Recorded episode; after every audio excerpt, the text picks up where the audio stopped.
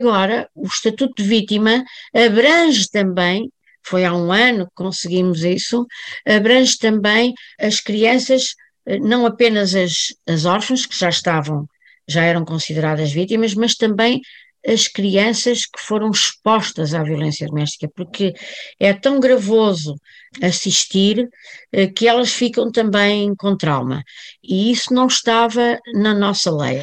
Estes primeiros anos de vida são anos de ouro, não é? E, portanto, ao nível do desenvolvimento, são anos em que o cérebro se desenvolve de uma maneira como nunca mais uh, volta a acontecer, e, portanto, isso traz-nos a nós também uma grande responsabilidade sobre o que é que acontece nestes primeiros anos da infância, e, portanto, alguma forma de maltrato ou de violência que uma criança esteja exposta tem um impacto gravíssimo.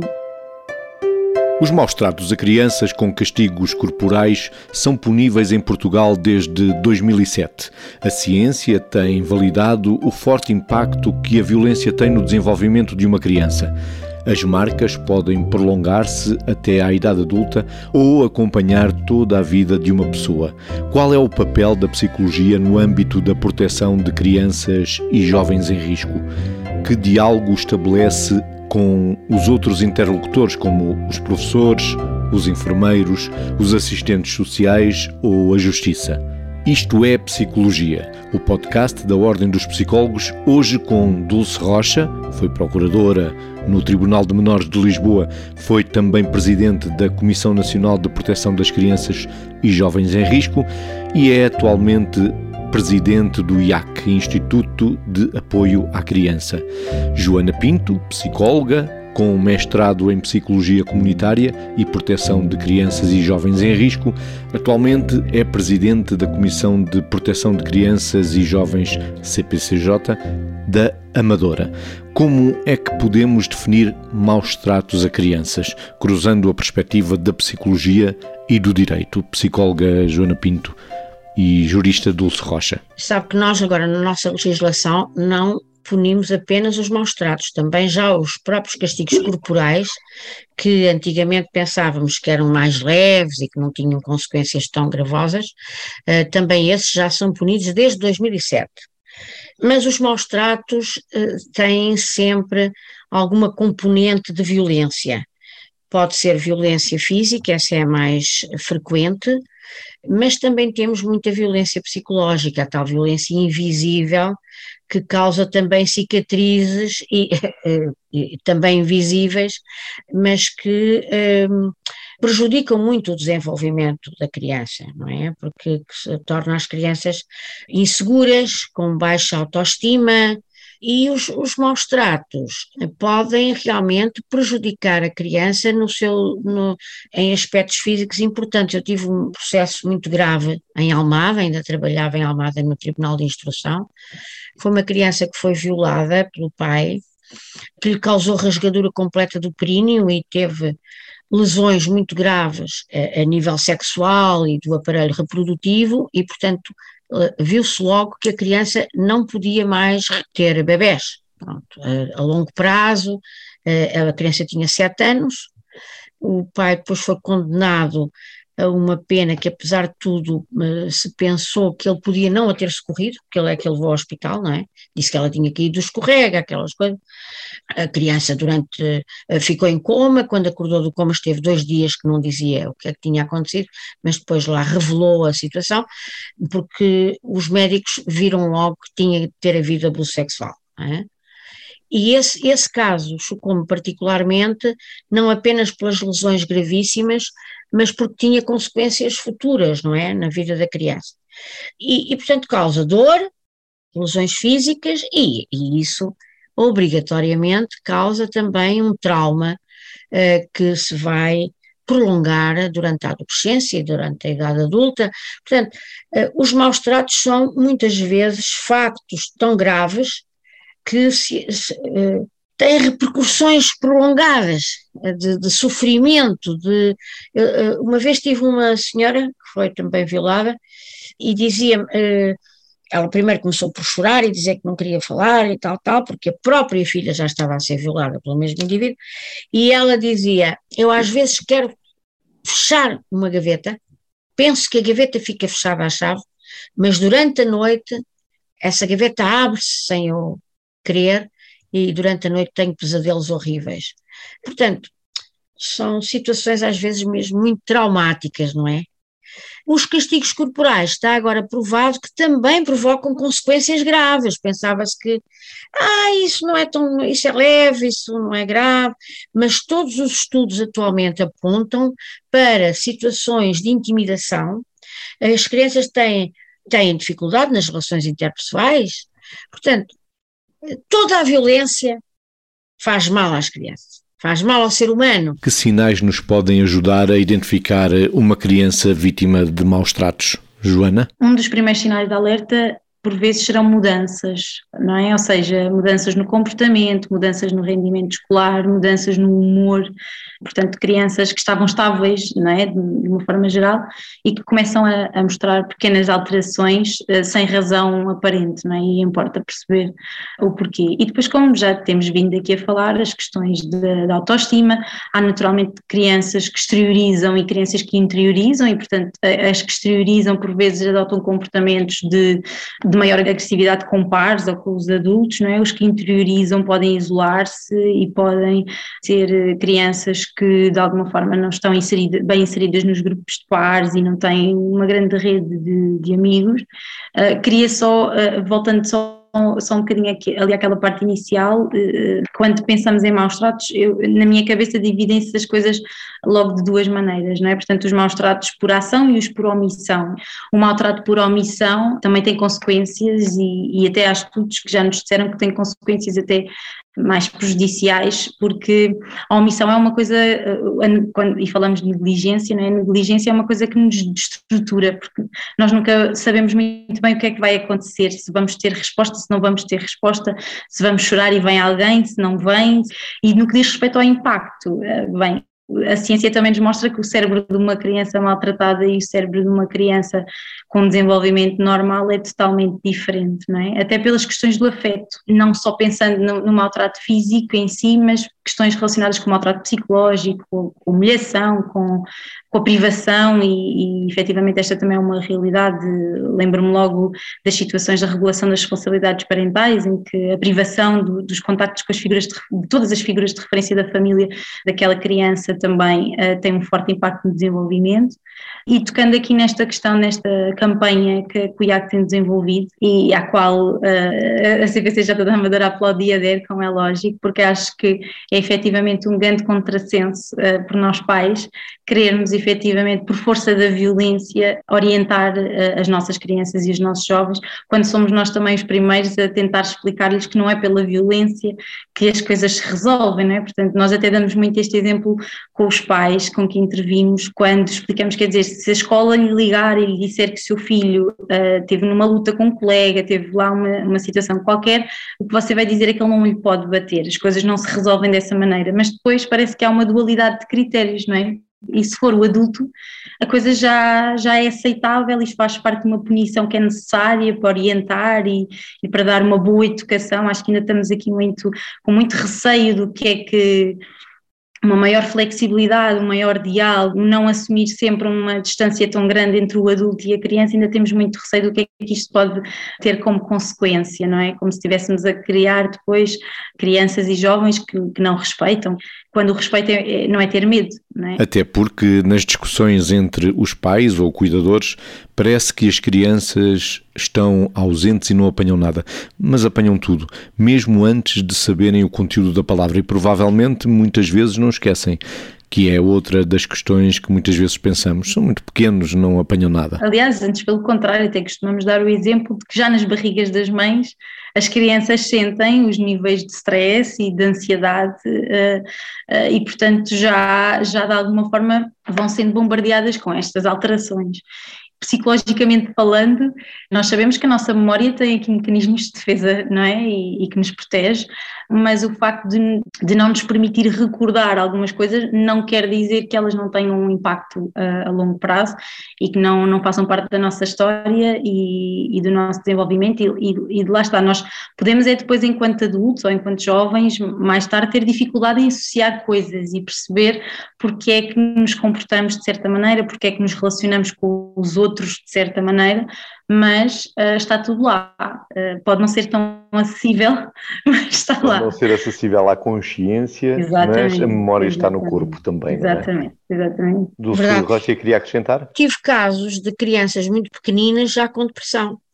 Eu tive um caso grave que depois eh, havia ali um, uma tentação suicida a nível familiar, portanto já havia alguma tendência, a mãe tinha suicidado, uma irmã também, e realmente ele tinha essa, eh, queria-se atirar para debaixo de um carro e mais não sei o quê, e sabia-se que tinha sido por negligências, por uh, alcoolismo do pai, ele ainda andou na, na, na, consulta de pedopsiquiatria há algum tempo aqui em Almada, depois foi para São Francisco Xavier, e ele tinha depressão e era muito era tinha oito, nove anos, estava na primária ainda, e isso fez-me de facto pensar que realmente as crianças são tão vulneráveis, nós às vezes nem nos apercebemos, mas os infantes, os que não falam, também sofrem, apesar de não saberem verbalizar, sofrem muito.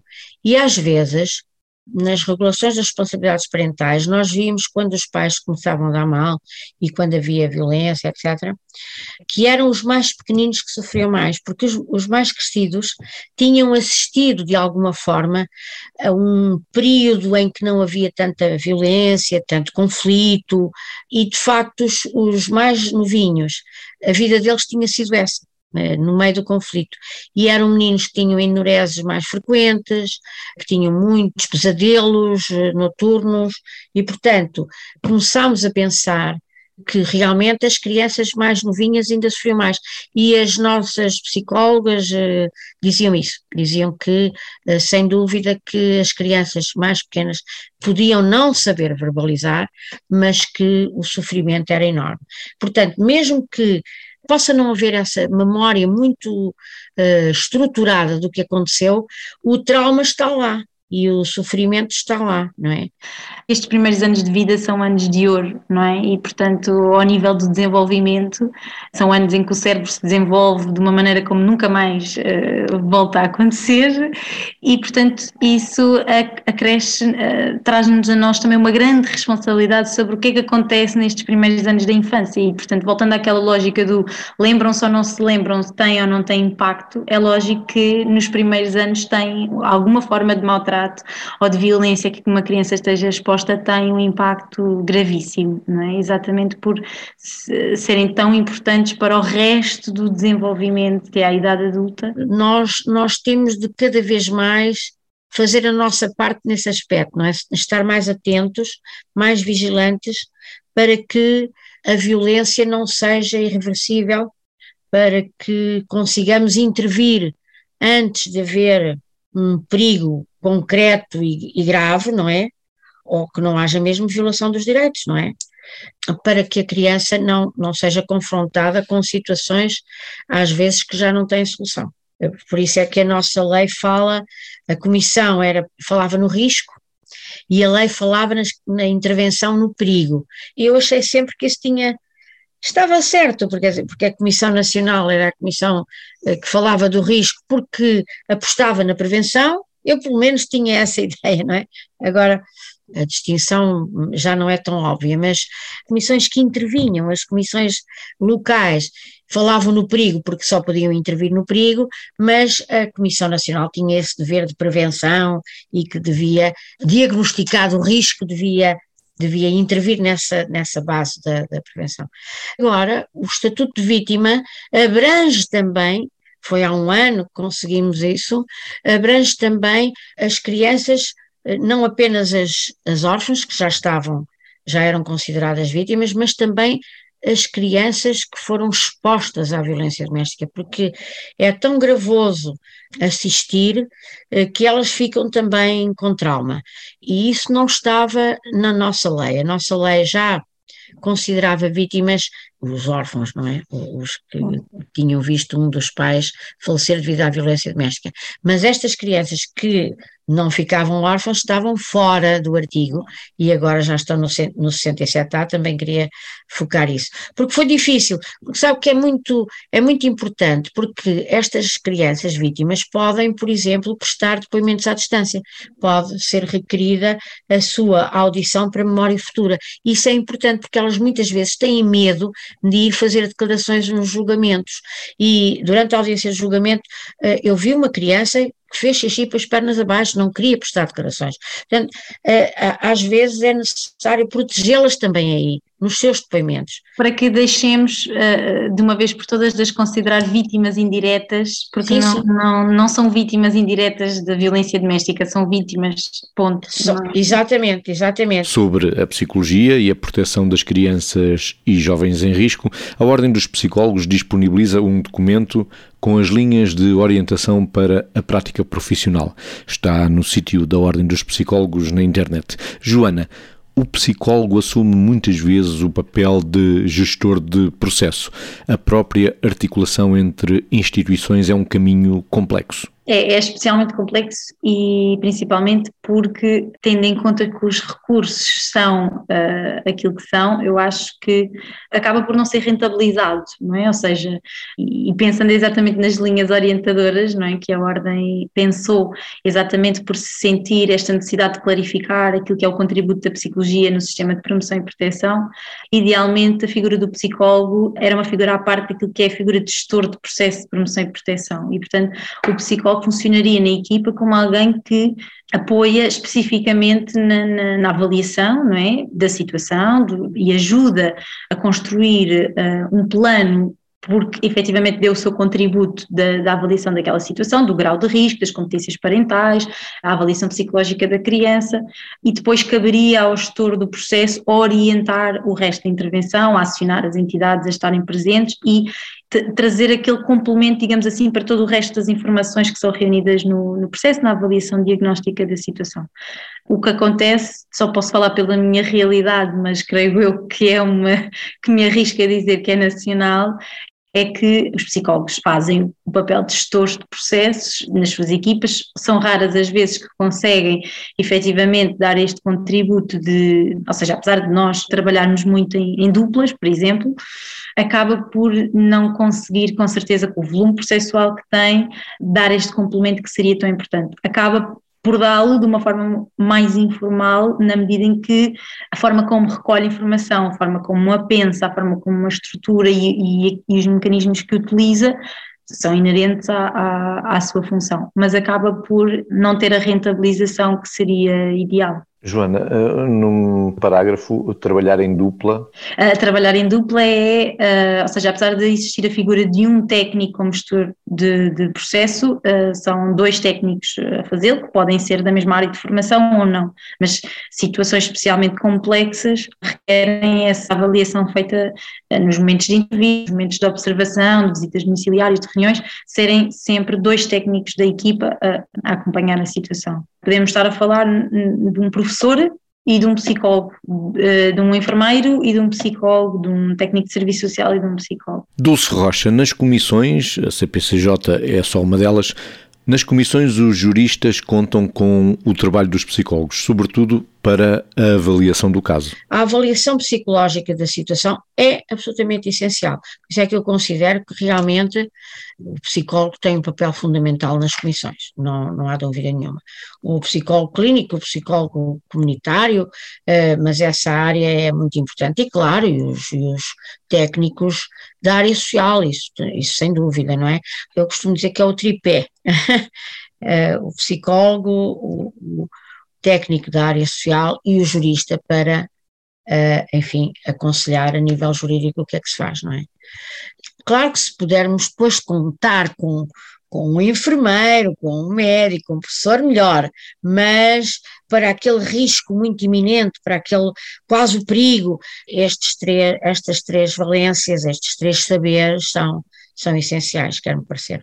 Eh, como já dissemos, a avaliação é realmente complexa. Eu acho que é muito claro e deve ser muito claro para, para aquilo que é o trabalho do, de, de um comissário que um, numa situação em que falamos tão e somente de dificuldade socioeconómica, este processo nem sequer devia estar numa comissão de proteção, porque uh, deveriam existir os recursos na comunidade, as políticas públicas que tornam possível que as pessoas com maior uh, vulnerabilidade tivessem uma rápida, entre aspas, resposta para a sua situação, não é? Seja por que razão for, porque todos nós podemos ficar numa situação de, de vulnerabilidade, de perdermos o nosso emprego, uh, não é? Ou seja, não, não está assim tão longe e pode desorganizar-nos e deveria ser rápido receber um apoio uh, antes que as coisas comecem a piorar naturalmente, porque depois de perdermos no, o nosso emprego ou a nossa fonte de rendimento, é natural que a partir daí tudo começa uh, a ficar mais, mais difícil. De, agora, como, como, é lógico, e, e, aqui como a doutora Dulce ia dizendo, há depois situações em que nós encontramos famílias numa situação de pobreza, sim, e depois com uma série de variáveis complexas à volta que estão naturalmente todas em interação, não é? Portanto, levam à manutenção da situação de desorganização, que leva à situação de pobreza, a própria da situação de pobreza também faz com que as pessoas continuem desorganizadas e não consigam sair daquele, daquele espaço e, portanto, aí sim uh, acho que há clara matéria para conseguirmos fazer uma avaliação uh, clara daquela situação e perceber em que áreas intervir para conseguirmos, é, efetivamente, como já falámos aqui, somos facilitadores de, de, de mudança, uh, cabe-nos a nós ver o cenário de fora, avaliar as potencialidades e as fraquezas, entre aspas, não é, os fatores de risco, e apoiar aquela família na resolução da situação, naturalmente com o apoio da rede, com o apoio da comunidade, não é? sem esse apoio não, não, não vamos conseguir fazer aqui, uh, ou pelo menos não vamos ter tanto sucesso como seria desejável. Os maus tratos a crianças não escolhem a cidade ou o campo, o extrato social ou académico, Joana? Não, de todo. Aquilo que acontece é que as famílias com situações de maior vulnerabilidade socioeconómica têm muito mais visibilidade, eh, não é? Eh, e, portanto, naturalmente que as entidades acabam por estar mais atentas e sinalizar mais estas situações, não é? As escolas públicas, os, eh, os hospitais públicos, posso dizer que são muito, muito raras e desde que sou presidente, por exemplo, aliás, desde que estou na comissão, não me recordo de nenhuma sinalização de um, de um hospital privado e de escolas privadas, algumas sim, no, no Conselho da Amadora. E, portanto, há aqui uma realidade que nos passa completamente ao lado e que, muito particularmente, eu acho que é uma realidade assustadora, exatamente porque não, não, quer dizer que não estamos a ter acesso e que não estamos a trabalhar muitas dessas situações. Da nossa experiência, chegam-nos às vezes em estados limite essas situações em famílias uh, com maior, uh, uma situação socioeconómica mais confortável, ou como lhe queiramos chamar, chegam-nos em situações muito limite, uh, ou seja, que chegam a um ponto em que não há mais maneira de esconder, entre aspas, de maneira, ou, ou porque a criança aparece efetivamente com marcas, ou porque se pede o apoio da polícia em alguma situação e aí depois acaba efetivamente por haver aqui a, a comunicação mas efetivamente não, não há nenhuma associação entre, entre o maltrato, eh, entre as formas de maltrato e o estatuto socioeconómico das famílias ou a escolaridade dos pais. Dulce Rocha, o testemunho é um ato delicado e complexo. E quando falamos de crianças. Eu tive uma vez um caso de um indivíduo que violou a criança tinha deficiência, a criança tinha deficiência, não conseguia verbalizar, eh, manifestava-se com linguagem aumentativa. Passado pouco tempo eu fui para a Comissão Nacional e apareceu lá uma, uma delegação da Associação de Paralisia Cerebral. Eram pessoas muito bem, eh, pessoas com nomes pomposíssimos. Conseguiram depois dizer ao colega que ficou com o processo que ele tinha de, de, de fazer o contraditório e, portanto, uh, os pais negaram, como é óbvio, portanto, a criança queixou-se à sua terapeuta, a terapeuta uh, falou com a sua supervisora, a supervisora falou com a diretora da instituição e elas não tiveram qualquer dúvida, nenhuma delas tinha dúvidas, tinham a 100% de certeza, porque a criança era muito, uh, elas diziam, ela se for protegida, pode ser uma Ellen Keller portuguesa, que é a miúda mais inteligente que nós temos na associação. Eh, ela só se expressava através da linguagem aumentativa, mas fazia frases bonitas, eh, redações, ela sabia expressar-se muito bem. Bem, essa menina foi retirada da instituição, passado uma data de tempo, já eu estava no IAC, houve aquele caso do escoteiro, e eu falei nisso na Polícia Judiciária porque foi pedida a intervenção do IAC por causa dos, dos psicólogos, porque não havia um serviço de psicologia que conseguisse dar apoio a tantas crianças violadas, foram 300 e tal crianças descobertas, foram muito mais, foram descobertos imensos fecheiros, não sei se souberam disso. O indivíduo suicida-se, um escoteiro, muito fino ali do Restelo, não é? E eu, na Polícia Judiciária, falei com a minha colega, estávamos numa reunião grande, e falei: olha, esse caso até me está a lembrar de um outro que eu tive no tribunal, mas é, pá, eu ando à procura desse indivíduo, tal, da mãe, desse, desse de, de, da criança, nem sei onde é que está a miúda. Já, eu disse: já não é criança, agora já tem 20 e tal anos. Então, essa criança já estava numa instituição para deficientes profundos, passou a balançar-se, balançar não é? O pai tinha sido preso porque a Interpol, através da polícia alemã, tinha encontrado fecheiros. Vocês já estão a ver, durante mais de 10 anos, esse indivíduo foi protegido pelo sistema, porque disse que não, porque eles dizem sempre que não. Portanto, a minha experiência é a de que há um muito crime escondido, principalmente nesse aspecto dos crimes sexuais, da pornografia, da, do servirem-se das crianças, como, como dizia aquele uh, psico historiador, que era o Lloyd Mouse, que já faleceu, coitado, uh, faleceu há relativamente pouco tempo, mas ele dizia que a história da infância era, era um pesadelo do qual só agora começámos a despertar. E realmente há casos tão graves, não é? Que falsas denúncias não, não me incomodam tanto assim. Claro que devemos estar sempre atentos para descobrir a verdade, é a nossa missão, é descobrir a verdade. E se encontrarmos um caso que é mentira, evidentemente que tomamos as providências corretas, não é? E adequadas. Agora, primazia é defender a criança, proteger a criança. Estamos mesmo a caminhar para o fim do podcast Isto é Psicologia, da Ordem dos Psicólogos, como sempre com a produção de Clara Silva. Permitam-me uma última pergunta. Que futuro está reservado para as crianças de hoje? Joana Pinto e Dulce Rocha. Eu, eu, penso que, apesar de tudo, nós temos de ter fé na humanidade, não é?